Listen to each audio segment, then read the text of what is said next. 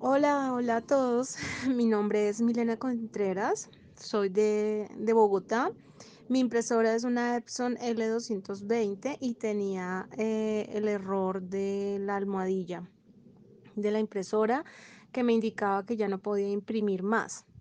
Eh, me logré contactar con el señor mm, Wilton Martínez y pues la verdad, excelente, la verdad. Yo le agradezco mucho porque pues esto a veces se convierte en un pequeño dolor de cabeza porque pues la verdad uno no sabe qué hacer, pero pues el tiempo que se demoró fue mínimo.